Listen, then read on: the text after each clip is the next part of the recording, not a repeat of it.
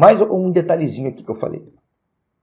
Eu falei que na preparação é importante que você elenque exercícios que você vai repetir esses exercícios várias vezes. Mas olha só, eu estou considerando isso para pessoas que têm muita dificuldade. Eu estou dizendo para você fazer isso até você dominar aquele exercício, até você entender aquele exercício 100%. Por quê? Porque o principal do exercício é te fazer pensar. É fazer, é construir a sua habilidade, o seu poder de cognição. É aumentar a sua capacidade cognitiva a sua capacidade de resolver problemas. Isso só você só vai conseguir fazendo, fazendo novos problemas. Quantos mais problemas diferentes, parecidos até com aquele que você já resolveu, que você já domina, melhor.